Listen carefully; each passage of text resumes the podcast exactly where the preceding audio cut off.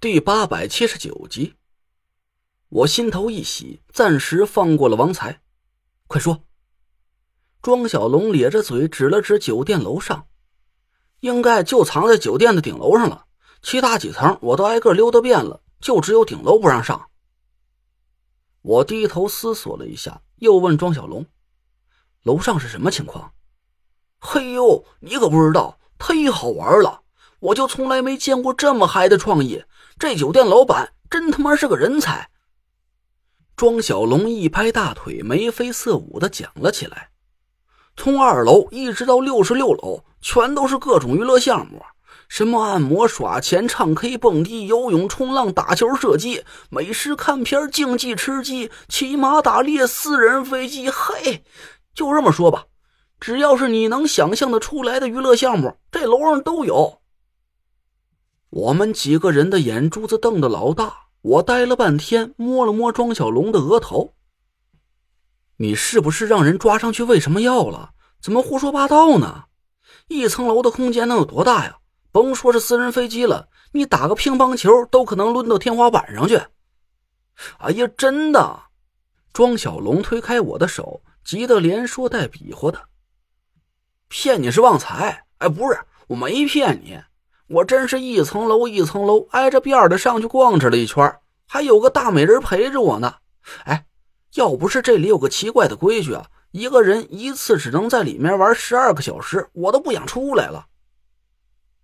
庄小龙说的有鼻子有眼的，我们几个人对看了一眼，都感觉很不可思议。从外观上来看，这栋楼啊就是座很普通的写字楼，每层的层高应该不超过五米。要是说里边有些类似于按摩室啊、电影院，甚至是室内游泳馆之类的设施，倒也不算是稀奇。但这个骑马打猎还能开私人飞机，这是什么鬼？但我看庄小龙那副眉飞色舞的样子，也不像是在信口胡说。但偏偏这栋楼还让我的神识啊，什么气息都探查不到。我不由得心里暗暗警惕了起来。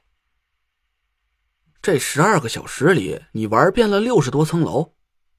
嗨，玩个屁呀！这不是着急探查情况吗？都没机会好好玩一下。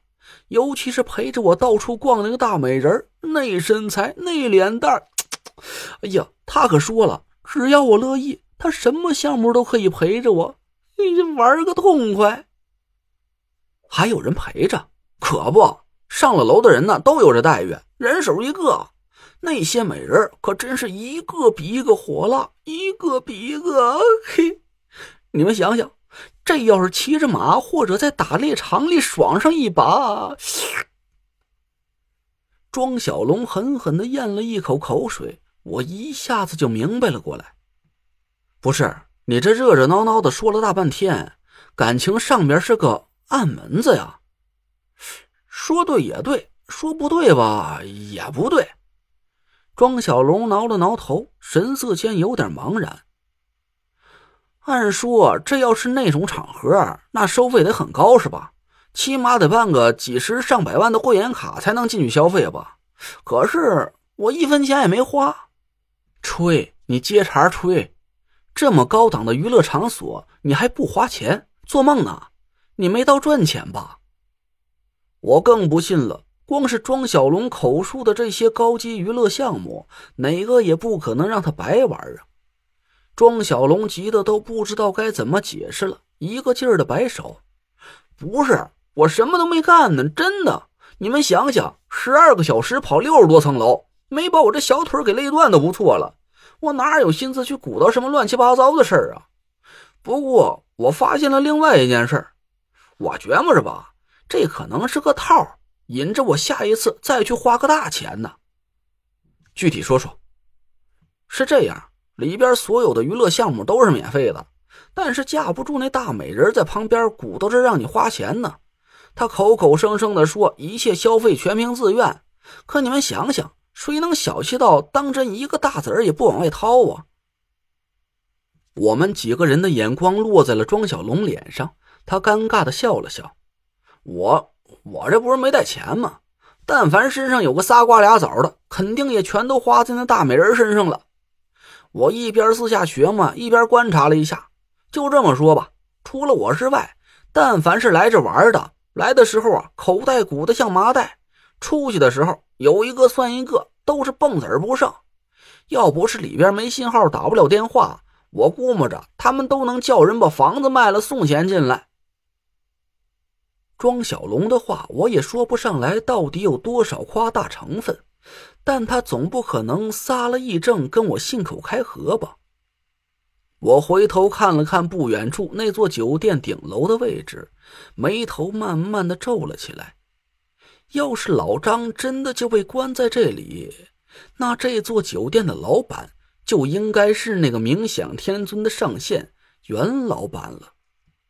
不知道他出于什么目的，但好像是很急于在短时间内搜刮一大笔钱，而这座酒店就是他最好的敛财手段。能来这里消费的，肯定不会是参加冥想修炼的那种人。木木，查一下酒店的情况。我回头对后座的黎木木说道，他答应了一声，手指像雨点一样落在了无声键盘上。哎，对了，小龙，你是怎么上楼的？吃了顿饭就上去了呗。昨晚我不是顺着张天尊留下的乌蛇藤一路追踪到这儿了吗？看这酒店呢，就挺奇怪的，大半夜还不打烊，这进进出出的人呢，竟然还挺多。一开始啊，我找了个往里进的人打听了一下情况，人家着急忙慌的进去玩，压根就没理我这茬。后来我又找个往外出的人问了一下，这就打听出来了。怎么说？这酒店的规矩很奇怪，想要上楼去玩那些项目，就必须在一楼餐厅里吃顿饭，不然保安就不让上楼。我进去看了一下，嚯，那菜贵的真吓人呢。不过还好，这一顿饭钱我还能掏得起，全当是买门票了呗。哎，陈哥，你今儿个是不是没在一楼吃饭呢？怪不得保安不让你上去呢。吃饭？我愣了一下。赶紧回头看着王才和胡小蝶，释放出神识，感受了一下他俩身上的气息。王才和胡小蝶也一下反应了过来，脸色有点紧张了起来。刚才我所有的注意力都集中在那部电梯上，我以为是电梯里有什么古怪，暂时抹除了庄小龙身上的八字命格。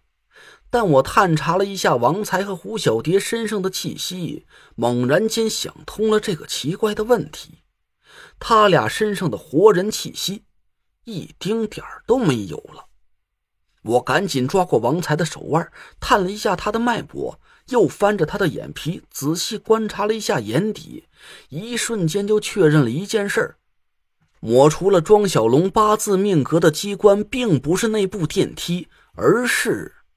他们在一楼吃的那顿饭。